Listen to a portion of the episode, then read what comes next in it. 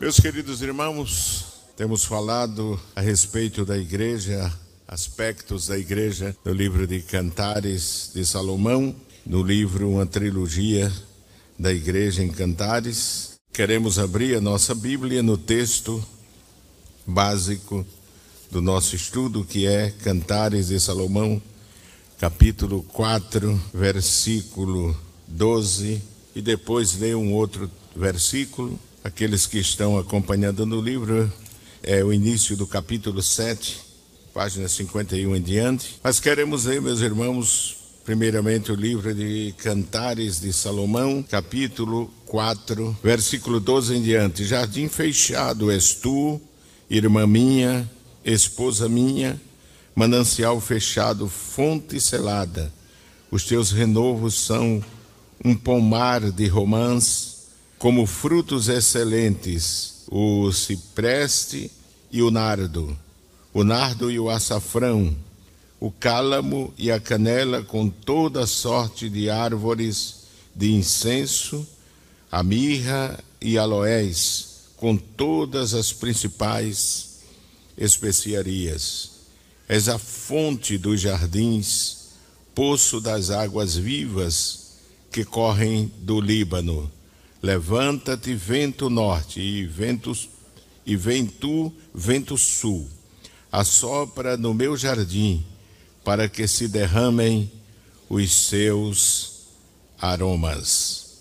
Ah, se viesse o meu amado para o seu jardim e comesse os seus frutos excelentes. Quero também, meus amados irmãos, ler Primeira epístola do apóstolo São Pedro, capítulo 2, o versículo 9. Diz: Mas vós sois a geração eleita, o sacerdócio real, a nação santa, o povo adquirido para que anuncieis as virtudes daquele que vos chamou das trevas para a sua maravilhosa luz. Vós que em outro tempo não erais povo, mas agora sois povo de Deus, que não tinhas alcançado misericórdia, mas agora alcançastes misericórdia. Meus amados, a palavra de Deus é o alimento da nossa alma, mas além dela alimentar a nossa alma, ela revela a vontade de Deus não somente na nossa vida, mas a sua vontade na sua amada igreja. O livro de Cantares, o texto que lemos, estamos meditando e aqueles que possuem o livro têm visto de que temos procurado fundamentar neste texto é, a beleza, a pureza espiritual da igreja de nosso Senhor Jesus Cristo. A igreja como um jardim fechado. E nós dissemos no início deste, deste estudo de que isso revela a pureza, é, se assemelha à virgindade de uma jovem que preserva sua pureza até o dia do casamento. Esse conceito é corroborado aqueles que possuem a Bíblia pentecostal, por uma nota no rodapé da Bíblia pentecostal, na mesma página, onde, a, página onde está o texto de Cantares, capítulo 4, versículo 12, quando o comentarista, e os irmãos sabem que pastor Antônio Gilberto foi um deles, ele diz as três figuras de linguagem deste versículo salientam a verdade de que a jovem sulamita permaneceu virgem e sexualmente pura até casar-se. Manter a virgindade e a abstinência sexual é o padrão bíblico da pureza sexual para todos os jovens do sexo masculino ou feminino. Violar este padrão santo de Deus é profanar o espírito, o corpo e a consciência e despreciar o valor do ato da consumação do casamento. E manda para outra outro comentário na Bíblia Pentecostal. Mas acima de tudo, nós já comentamos de forma exaustiva de que esta primeira parte revela a pureza da igreja como uma virgem que se preserva pura para entregar-se no dia do casamento aquele, aquele que ela escolheu dentro da vontade de Deus para que fosse o seu marido e ela faz questão de se apresentar pura. Amém, meus irmãos? De se apresentar pura. Esse é o anelo, o desejo que o Senhor Jesus Cristo tem a respeito da igreja.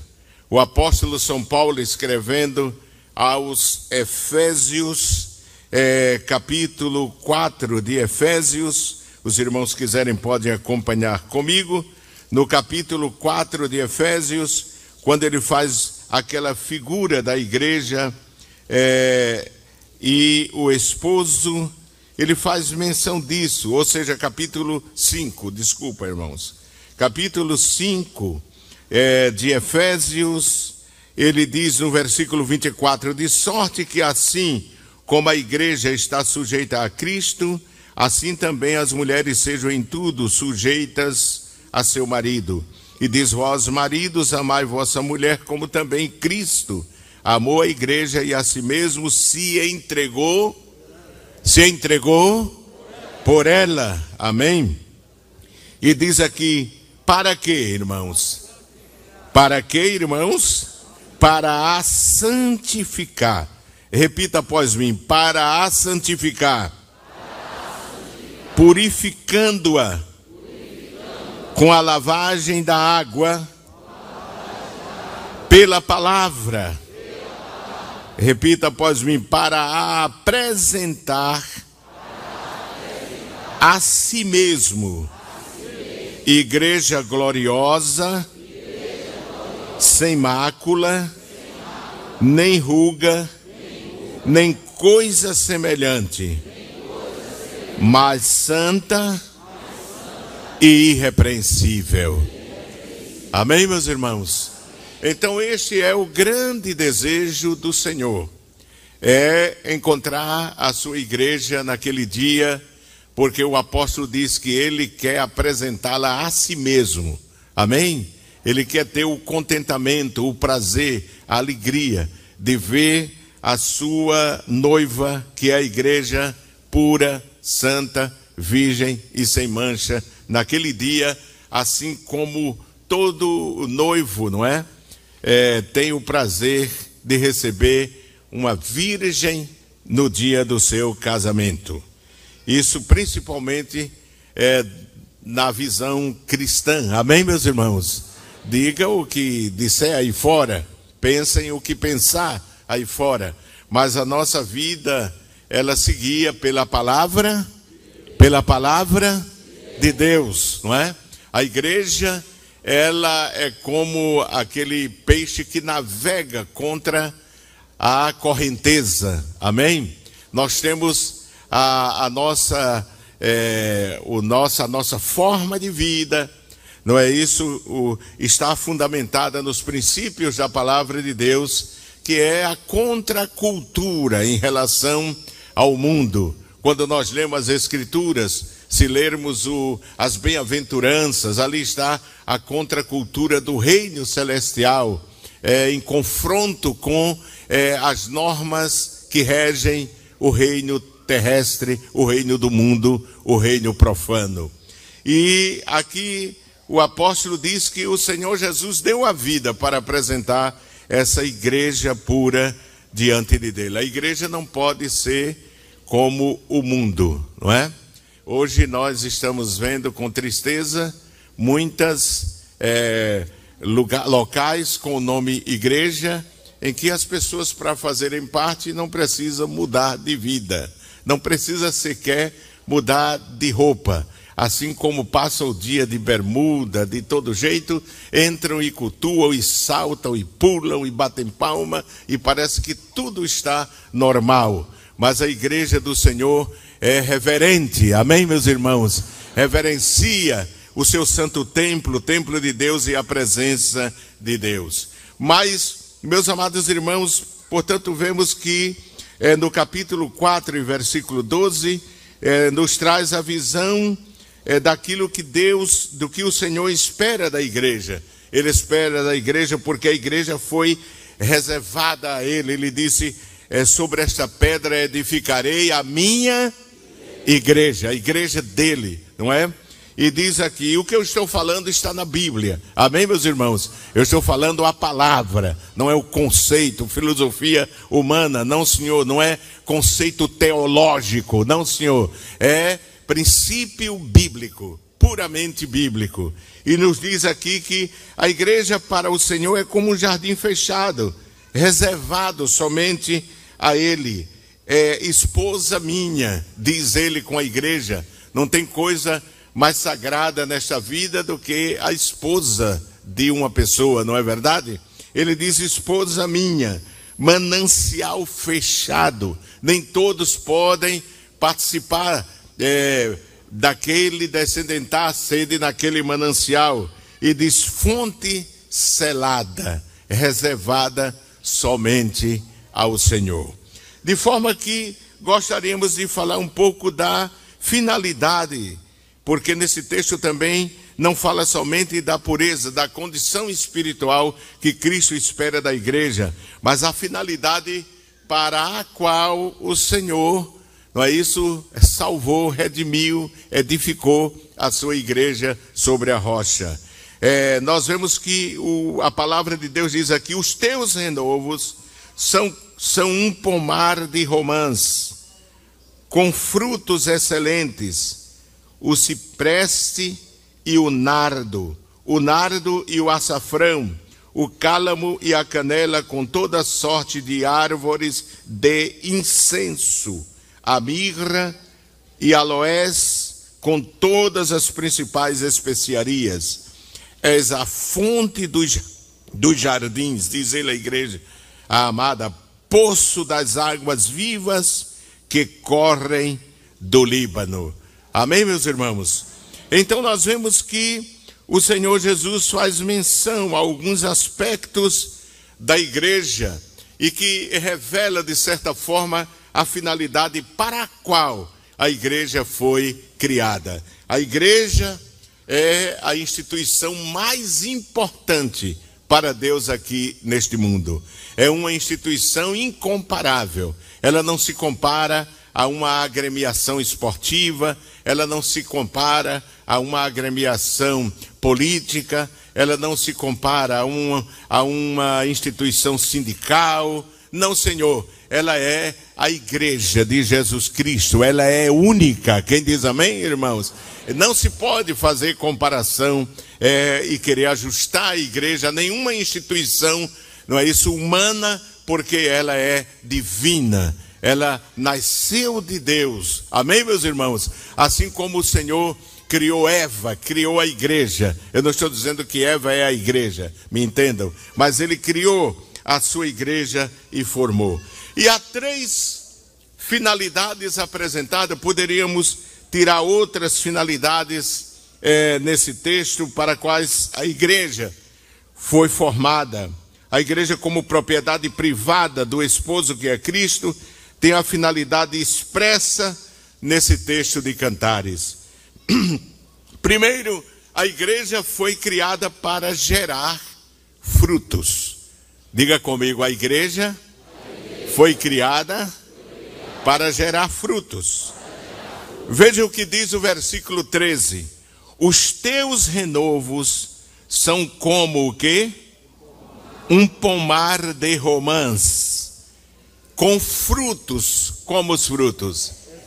Excelentes, frutos de primeira qualidade. Amém, irmãos? Sem nenhuma bactéria, sem nenhum inseto, sem nada. Frutos excelentes. Quem diz amém? amém? Frutos excelentes. A igreja ela foi criada por nosso Senhor para justamente gerar frutos de primeira qualidade. É?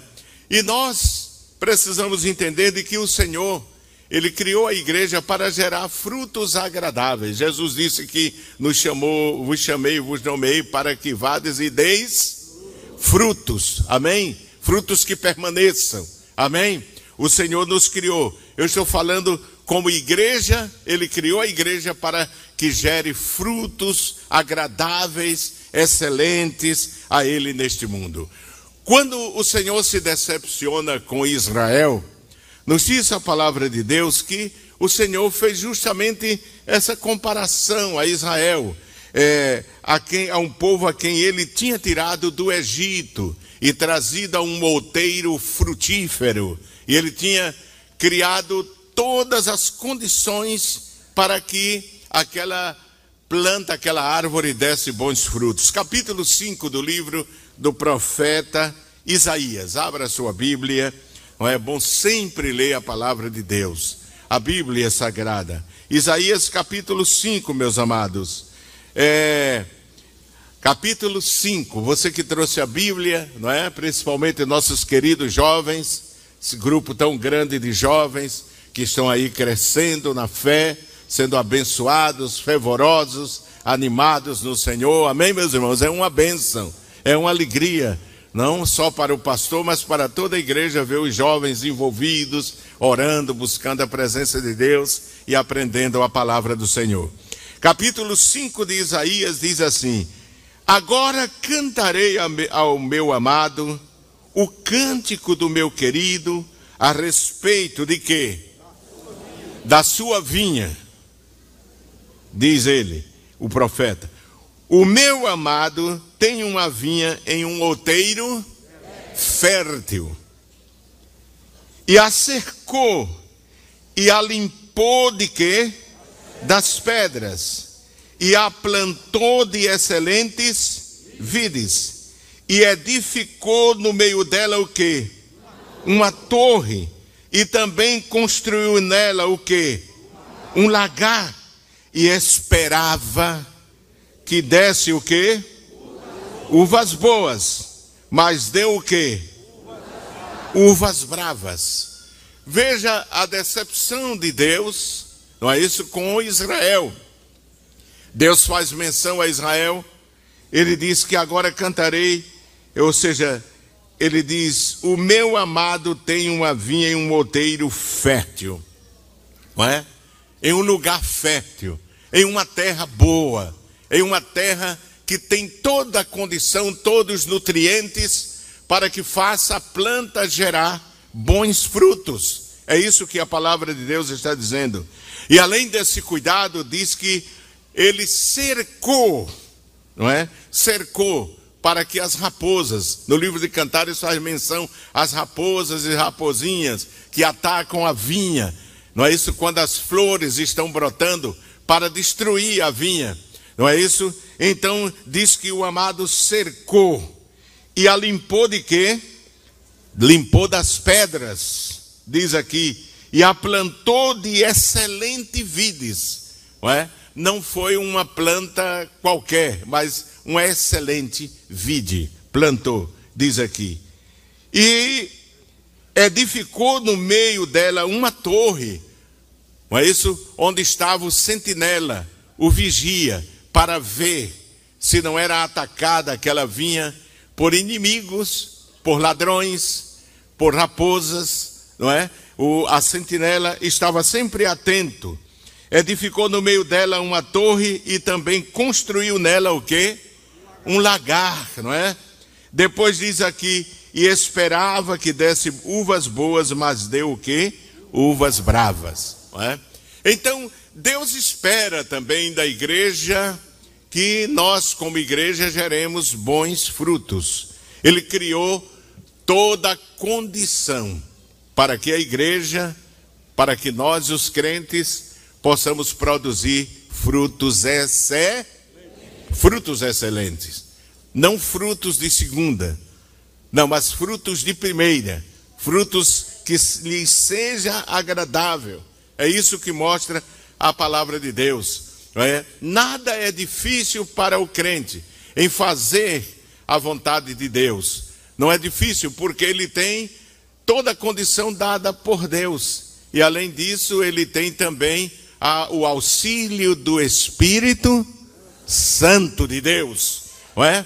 Que é uma característica para gerar fruto, para que possa fluir os frutos na vida do crente. Você observe o que diz é, em Gálatas, capítulo 5, de Gálatas, capítulo 5, diz assim: Digo, porém, andai em, repita após mim, andai em espírito, e não cumprireis as concupiscências da carne, porque a carne cobiça contra o espírito e o espírito contra a carne.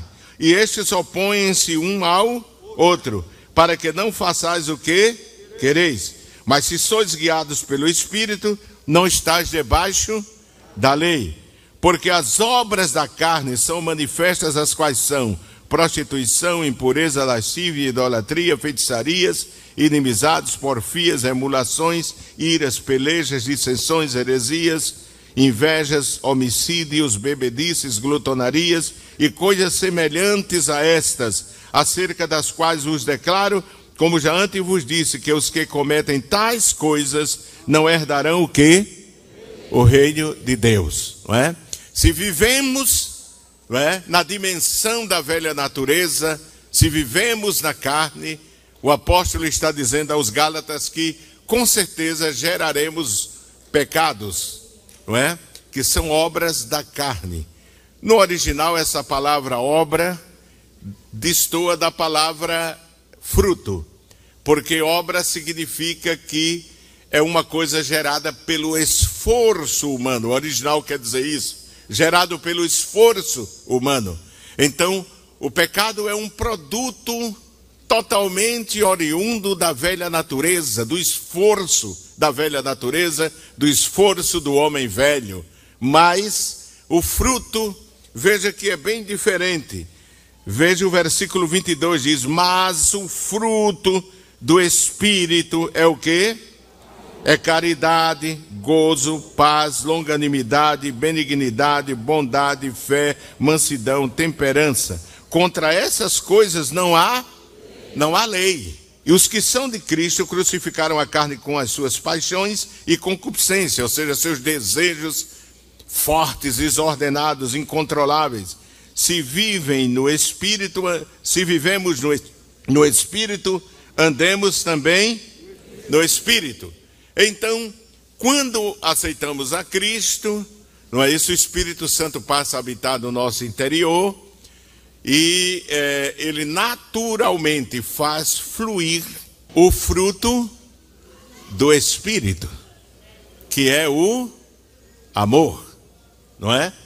Esses aspectos aqui, características, são características dos fru, do fruto do Espírito, que é o amor. É como se fosse uma laranja, uma mandarina, com nove bagos, né?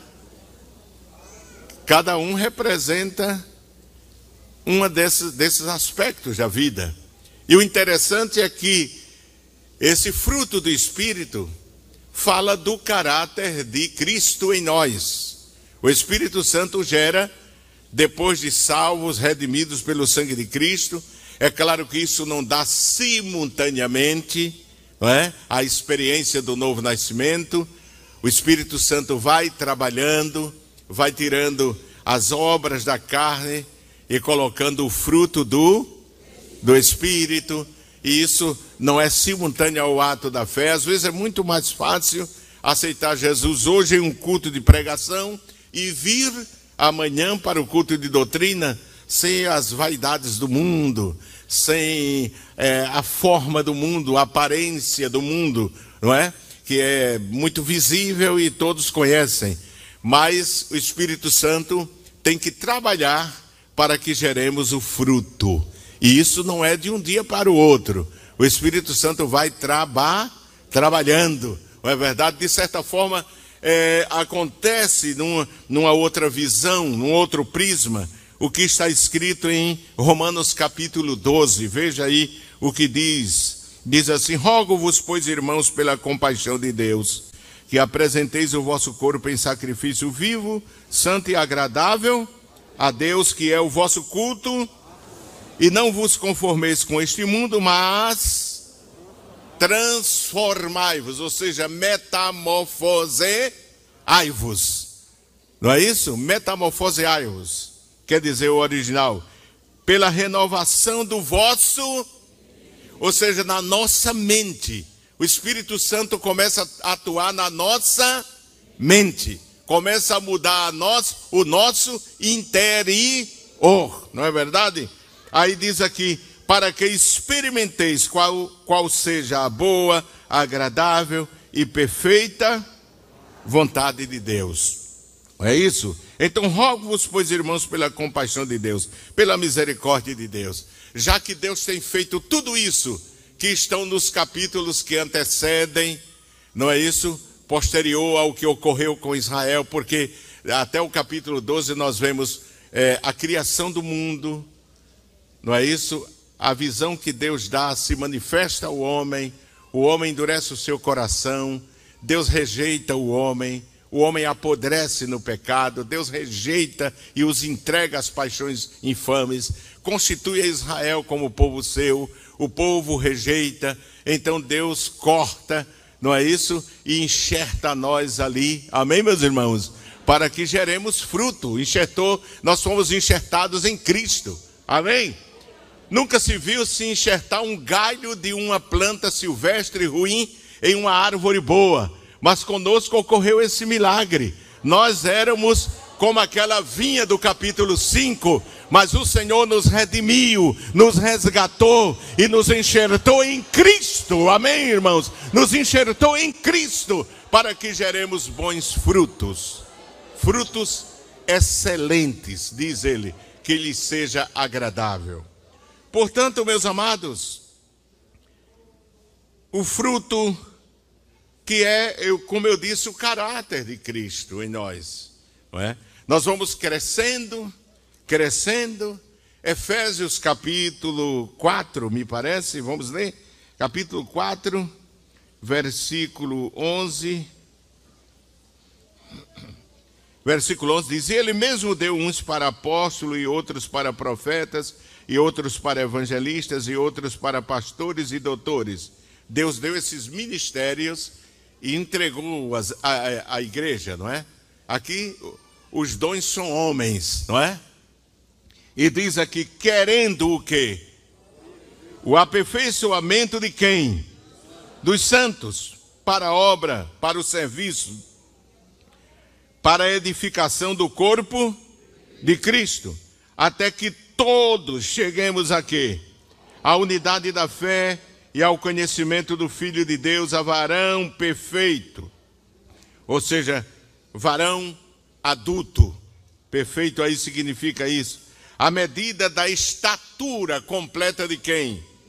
De Cristo, para que não sejamos mais meninos inconstantes, levados em toda a roda por todo o vento de doutrina, pelo engano dos homens que com astúcia enganam fraudulosamente. Então veja que é, não, nós somos, somos aperfeiçoados, crescemos, somos edificados deixamos de ser meninos, somos alimentados pelo leite espiritual, como diz em São Pedro 2, 1 de Pedro 2, e vamos crescendo, crescendo é, para alcançar a maioridade espiritual, a perfeição. Perfeição aí não significa sem defeito, significa maturidade. Há versões que traduz como maturidade. O original quer dizer maturidade, alcança a estatura de Cristo. Nós estamos crescendo. Nós estamos crescendo em direção, vamos imitar e querendo imitar a Cristo. Quem diz amém, irmãos? Não é? Querendo imitar a Cristo, ficar parecidos com Cristo. De forma que é, é isso que Deus espera da igreja como jardim. Eu disse: o fruto representa o caráter de Cristo, que por sua vez significa o padrão de santidade que Deus espera da igreja. Como citamos na introdução nosso estudo, de nosso estudo, uma das figuras da igreja é a de um templo, de um santuário. E Deus habita nele. E se a igreja é um santuário, Deus disse, o Senhor Jesus, edificarei. É só se edifica um edifício, não é assim, irmãos? Só se constrói uma casa, um edifício. E a finalidade é Cristo está edificando, edificando sua igreja como morada, como santuário. Não é isso? Essa é uma das figuras de um templo. E é uma figura que revela um nível de santidade muito alto para que Cristo habite e more nele. 1 aos Coríntios capítulo 6, versículo 19 e 20. Culto de doutrina é para isso, irmão. Amém? É para aprender a palavra de, de Deus, não é? Aprender a palavra de Deus. Glória a Deus. Eu gosto quando os irmãos dão muita glória, aleluia. Eu sou pentecostal. Amém? Mas eu percebo que vocês estão comendo. Estão sentados à relva e o Espírito Santo está dando pão e peixe, pão e peixe, pão e peixe. Vamos alimentar, não é? Para sair daqui e chegar em casa, chegar no caminho, ficar remoendo aquilo que se ouviu, aquilo, Senhor, aquilo, Senhor. Eu quero que que seja real na minha vida. Eu quero crescer para ti. Eu quero ser um templo para habitação, Senhor. Amém, meus irmãos? Um templo para morada, Senhor, tua. É interessante que Deus habita numa casa santa e a sua presença santifica. Quem diz amém, irmãos? Santifica. Quando eu estava lendo esse texto, eu me lembrei daquela passagem de Moisés, não é? Quando Moisés vai se aproximando da saça no Monte Sinai, e Deus diz assim: Moisés, Moisés, não te aproximes. Não foi? Tira as sandálias dos teus pés, porque a terra onde tu estás pisando é santa, Moisés. Amém? Foi santa no momento que Deus estava ali, a não é, irmãos? Que a presença de Deus estava ali. É? é heresia pegar um avião e ir ao Monte Sinai com água mineral, com azeite e dizer que vai lá para ser santificada aquela água. Irmão, só quem santifica hoje é o sangue de Jesus Cristo. É o sangue de Jesus quem santifica.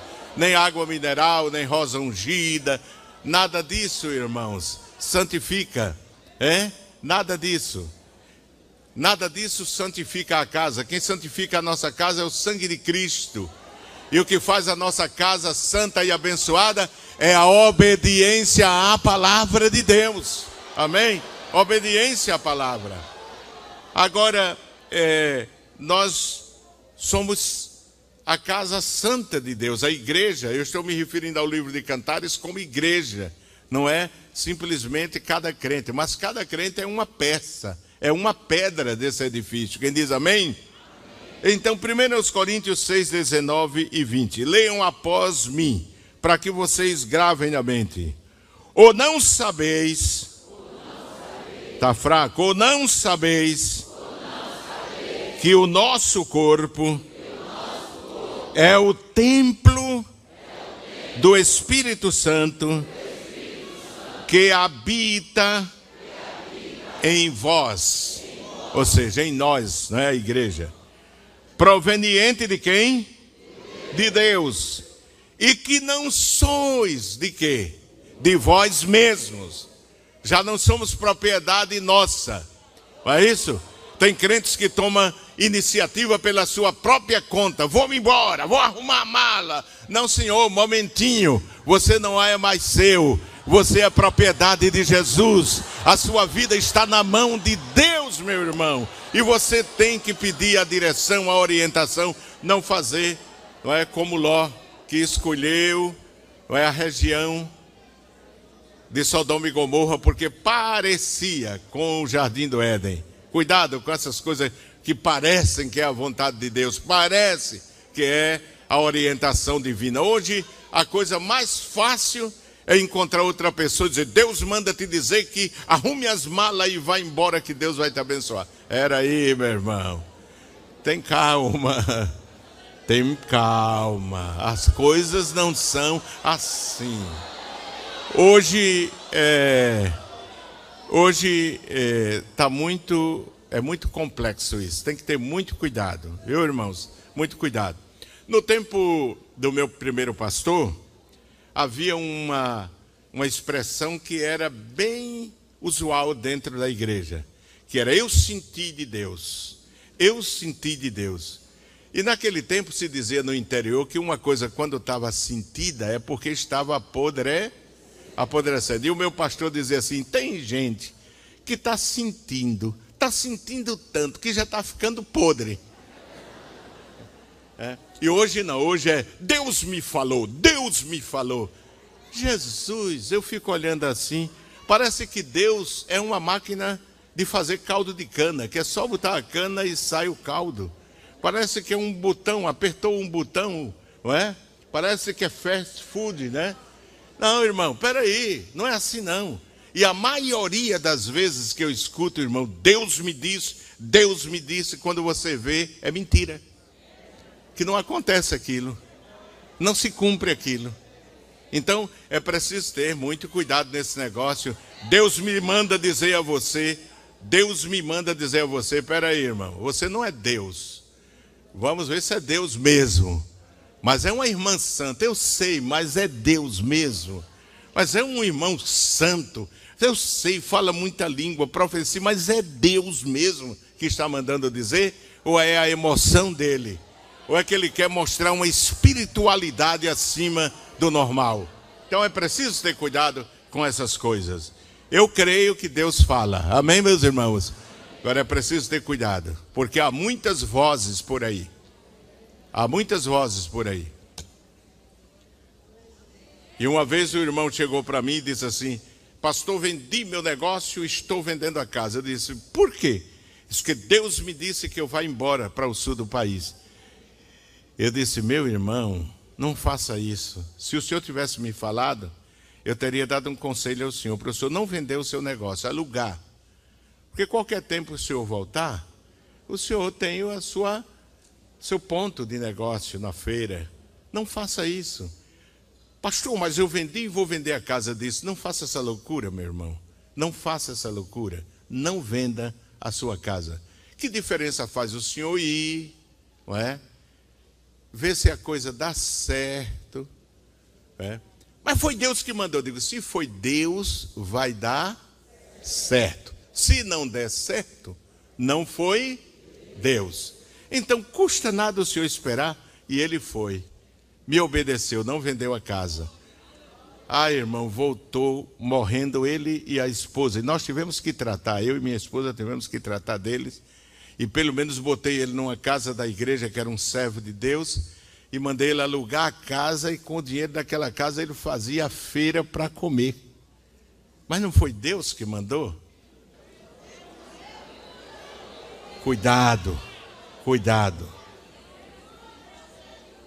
Amém? Então não sois de vós, diga comigo, não sois de vós mesmo. É uma pergunta, não é?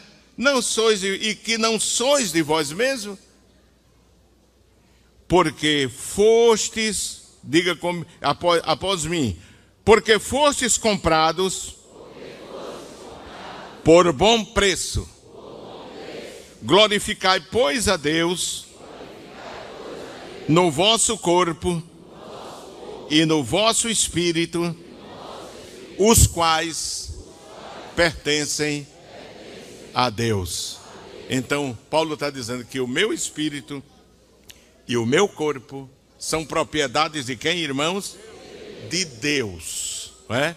é um templo santo é isso daí porque nós temos que gerar frutos que são agradáveis, que são excelentes para Deus. Capítulo Efésios capítulo 2 e versículo 20. Efésios 2, 20 e 21. Diz assim: edificados sobre o fundamento dos apóstolos e dos profetas, é? Profetas de que Jesus Cristo é o que? a principal pedra de quem, irmãos? De esquina, no qual todo edifício bem ajustado cresce para quê? Para templo santo no Senhor, no qual também vós juntamente sois o quê? Edificados, para quê? Para a morada de Deus no Espírito. Quem diz amém, irmãos? Então Paulo está dizendo que nós somos, estamos sendo edificados, estamos sendo construídos como templo santo para a morada de Deus. Cada um de nós, não é? Cada um de nós. É um versículo que eu queria citar mais adiante, mas eu posso adiantar, não é? É a primeira epístola de Pedro, capítulo 2. Abra sua Bíblia, depois de Hebreus, Tiago, não é? Primeira epístola de Pedro, capítulo 2, versículo 4. Eu gosto que vocês, tanto na galeria como embaixo, os jovens principalmente, voz forte, repitam após mim, que eu vou entender de que vocês estão lendo e que vocês vão gravar na mente essa expressão. Diga, e chegando-vos para ele, para ele a pedra viva, reprovada, reprovada na, verdade, na verdade, pelos homens, mas para com Deus eleita e preciosa. Vós também, como pedras vivas, sois edificados. Como? Casa espiritual. Repita comigo outra vez. Vós também, como pedras vivas, sois edificados casa espiritual, e sacerdócio santo, para oferecer de sacrifícios espirituais, agradáveis a Deus, por Jesus Cristo. Quem diz amém? Observe o que o apóstolo Pedro está dizendo. Diz assim: E chegando-vos para ele. Pedro está dizendo que quem vai chegando mais pertinho da pedra de esquina, que é Jesus, não é? Ele está dizendo, e chegando-vos para ele. Há uma versão que diz, se aproximando dele, Jesus. A pedra viva, reprovada na verdade pelos homens, mas para com Deus eleita e preciosa. Ele diz: E vós também, como pedras vivas. Deus está construindo a igreja como um grande santuário, como um grande templo. E nós somos as pedras, cada um de nós somos uma pedra. Quem diz amém, irmãos? Uma pedra, é claro, todos sustentados pela pedra de esquina. Amém? Rejeitada, é claro, pelo mundo, mas aprovada, reprovada pelo mundo, mas aprovada por Deus. Então, como santuário ou templo santo, como diz Paulo, e reportando-nos ao Velho Testamento, veremos que não havia lugar mais sagrado, mais consagrado do que o santuário ou a tenda da congregação. O templo ou o santuário era santo por ser a habitação de Deus, e a sua presença era o motivo da manutenção desse estado perene de santidade, como o monte onde Deus se revelou a Moisés. A igreja, como templo de Deus, deve manter-se santa como um santuário. Quem diz amém, irmãos? Deve manter-se santa. Que pena, irmãos, a hora já passou, mas no dia que Deus permitir, continuaremos. Amém, irmãos? Então, vamos santificando-nos, gerando frutos para a santidade de Deus. Quem diz amém, irmãos?